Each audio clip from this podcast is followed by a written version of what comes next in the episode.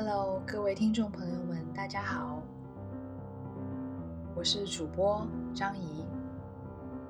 今天我们要讨论的一个主题叫做亲密关系暴力，也被称作是虐待性的关系。如果你对这个词语感到很陌生的话，我想你应该听说过一部国产电视剧《不要和陌生人说话》。这是一部好看到吓人的电视剧。里面的男主人公也是丈夫安家和，在婚后经常把妻子打到鼻青脸肿，甚至留下了生命危险。这部剧里面，安家和也是一个高收入、高文凭、外表文质彬彬的好丈夫。但是回到家中，他对于梅香南的经济、精神、情感上的掌控和虐待，都把他折磨到了一个不太能够再继续忍受的地步。安嘉和第一次动手的时候，其实身为他的妻子，他还在一直反复的想，是不是自己哪里做的不够好，做的不如他前妻，所以才会让他这么发火发怒。不过好在呢，他之后已经想通了，安嘉和的心理可能已经扭曲了，而且再继续待下去，他也可能会死。所以他后来就策划了两次逃亡，然后第二次的时候成功。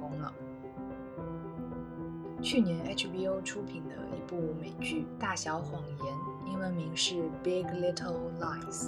妮可基德曼在里面饰演 Celeste，她有一个日进斗金、成功商人的丈夫，还有一对双胞胎儿子。Celeste 本人也是一位气质出众、非常美貌的主妇。在婚前，她从事律师，但是因为结婚怀孕生子，所以后来就辞职做全职太太了。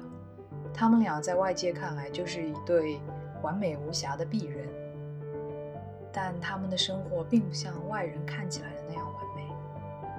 Celeste 的丈夫 Perry 非常介意老婆是不是在他下班后的时间全身心的陪伴他，也很在意 Celeste 要花时间和心思在别的人、别的事情上。他有时候会对 Celeste 动手动脚、拳打脚踢，但往往 Celeste 也会回击。Celeste 每次都被打伤了，留下了一块红肿或者乌青。他们俩的争吵总是会以一场非常激烈的性爱收尾，以至于 Celeste 很多年都觉得这只是丈夫表达感情以及他们的关系充满激情的证明。但是作为一名前律师，又是教育水平比较高的一位女性，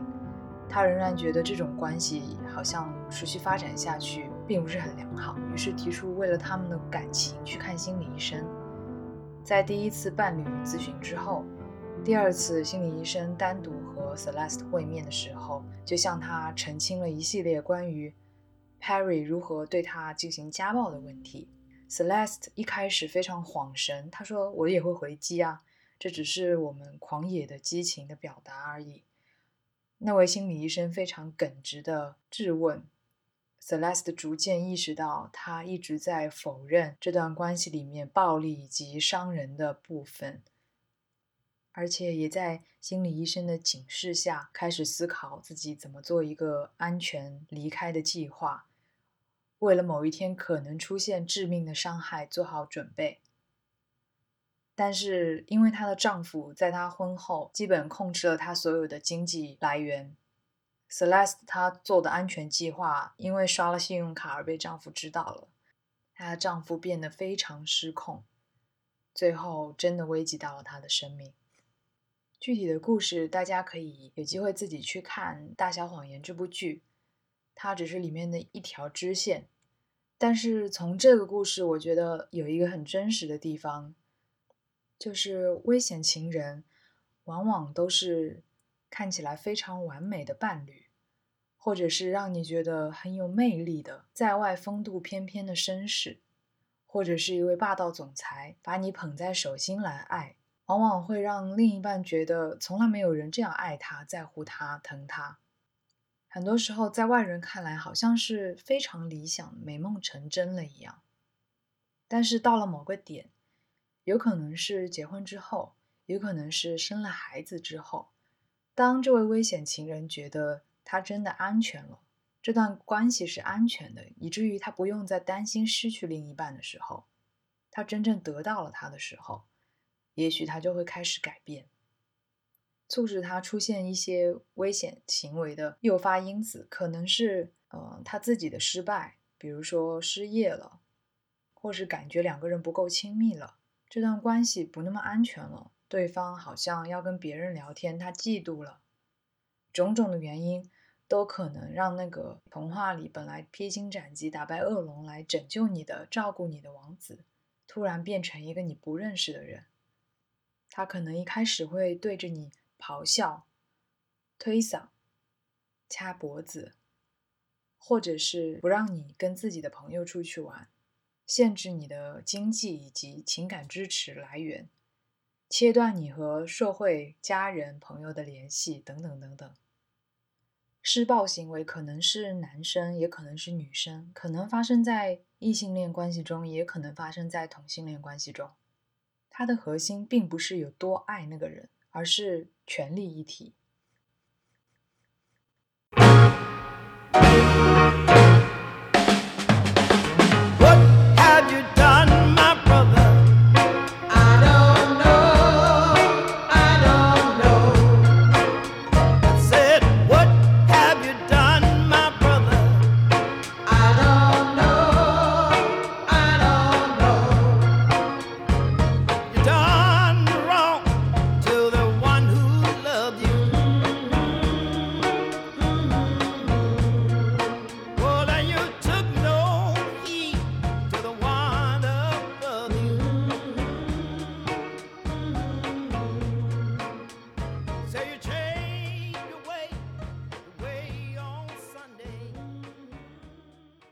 很多人可能会想说，那要怎么去辨别我的另一半未来有没有可能发展成危险情人呢？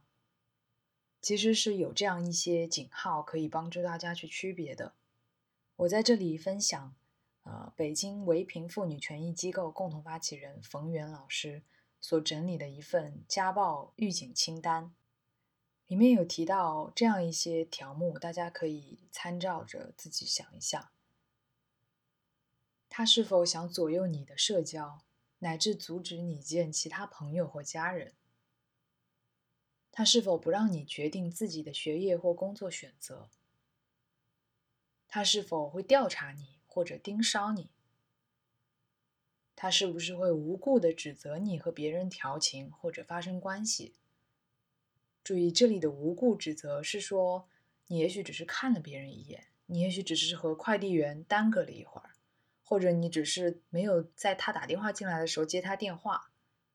等等等等，平白无故的指责，他是否非常蔑视、指责和侮辱你？说你以为你的朋友都是真心喜欢你吗？你自己有什么好的之类之类的话？还有他是否对你珍视的物品不屑一顾或故意贬损？他是否认为你不应该也不需要得到性方面的信息和教育？他是否总对你说你不愿意听的和性有关的话？当你不乐意或不同意的时候，他也强行接触你的身体吗？他是不是不让你获得自己的收入？他是否不让你掌握自己的金钱或财产？他是不是会拿走你的钱财？最后很重要的一条，是你是不是害怕他？你是否会因为害怕他的反应？而改变你自己原本的行为。如果以上的清单你和你的伴侣不小心中了几项，你可能需要坐下来好好想一想，跟朋友讨论一下，然后想一些办法避免进一步的伤害。那还有哪些人可能会因为一些因素产生家暴行为呢？一方面就是。自己的原生家庭中也有类似家庭暴力的行为，他是目击者，他可能会发展出未来也用暴力处理问题、处理亲密关系的一些行为，或是成为对家庭暴力习以为常，觉得这是爱的一种方式的受害者。对于这样的朋友，我觉得如果你已经意识到的话，其实你可以找朋友或者是心理咨询师聊一聊。重新整理一下自己的一些婚恋家庭观，以防自己未来在自己的家庭中重演一些不太好的行为模式。然后呢，有很多很多人会问，为什么家暴受害者不离开那段关系呢？这个问题问得很好。嗯，很多家暴受害者在一开始被动手或者说施暴的时候，都会在心里非常非常的震惊，因为这个人可能就是突然对你动手了，他以前都不会这样。会觉得很恍惚，就是我自己到底对他做了什么那么糟糕的事吗？很多人会这样开始内化，在内心开始思考，是不是我不够聪明，我做事太蠢了，呃，我太丑了，我还不够完美，我做错了一些不符合他期待的事情，等等等等。这种过分认同对方的行为非常容易产生。你可能会开始为另一半找理由，为他的行为找一些原因、借口，开始过度认同他，开始回忆到底是什么东西诱发了对方生气、发火、打人、摔东西，是不是我真的有一点行为上的不妥呢？那如果这个人自己的原生家庭中，爸妈也是这样彼此对待的，他可能就更容易去否认这是一种虐待性的关系。去无视掉这个关系当中很有伤害性的部分。另外一点是，被施暴本身是一件非常创伤性的经验，在那个当下，他们还要去思考是否要结束关系，因为从关系中离开就意味着这段关系结束了。也许你还爱这个人，也许他也很爱你，但是在那个时候，你要离开这段伤人的关系，很可能就意味着。爱情要做一个明确的节点，可是很多的受暴者其实他们想要的是结束伤害，而不是关系结束，并且在那个当下还有非常多其他可能让他们很难去离开这段关系，比如说他们在经济上和情感上是依赖对方的，或者他们有共同财产，他们有孩子，孩子往往是最让他们难以割舍的地方。很多人也觉得他们需要留在那个关系里来保护孩子，还有很多处于亲密关系暴力中的人，他们已经和很多社会支持隔绝了，他们没有人支持，也许他们的朋友、家人都不支持他们，而且曝光这件事意味着会有社会污名化的压力施加在他们身上，或是他们有一些宗教信仰让他们要待在这段婚姻里。或者是他们非常的抑郁，觉得羞耻，觉得自己没有办法独立生活，不可能离开这段关系，或是他们还爱着对方，有非常非常多的可能让他们没有办法一下子就离开这段关系。在心理治疗里面，可能要花很多的时间来理解他们对于放下以及呃离开结束的一些挣扎和矛盾。也包括他们对这个人还残有的一些信任、希望或者是依恋，还有很多现实层面的问题，要帮助家暴受害者去做一个安全计划，可能要花几周、几个月甚至几年的时间。在《大小谎言》里面，那个心理咨询师当然也是剧情需要，可能花了四五次就把那个。Celeste 推向了自己外出租屋，并且跟丈夫分居的一个境地。某种程度上来说，这样做是有风险的，因为首先你需要获得起码一些朋友或者家人的支持和了解，你要有安全的联络人，还有像是信用卡、银行卡，对方能不能看到，甚至是电脑的搜索记录也要注意清空。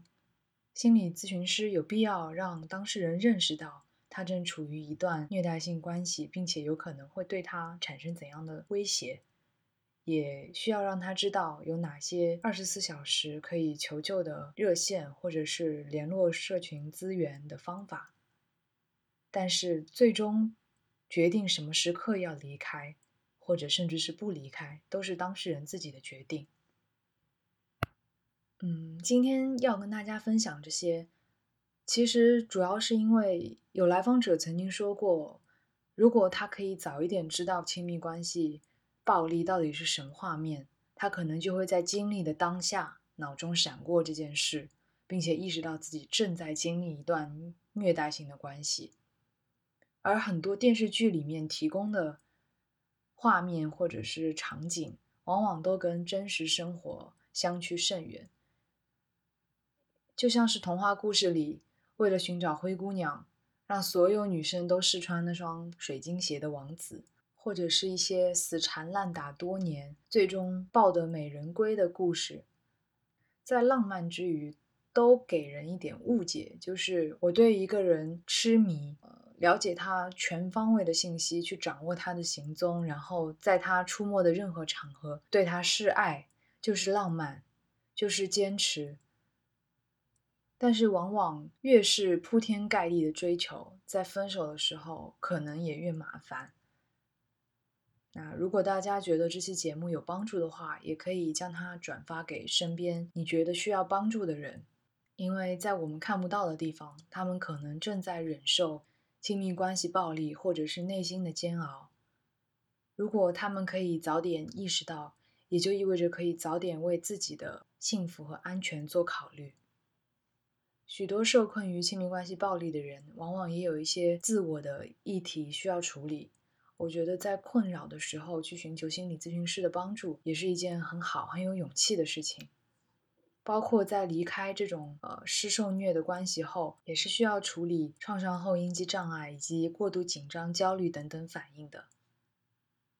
那我们今天的分享就先到这里，希望大家都能够拥有一段让你感觉安全。舒适的亲密关系，我们下期再见。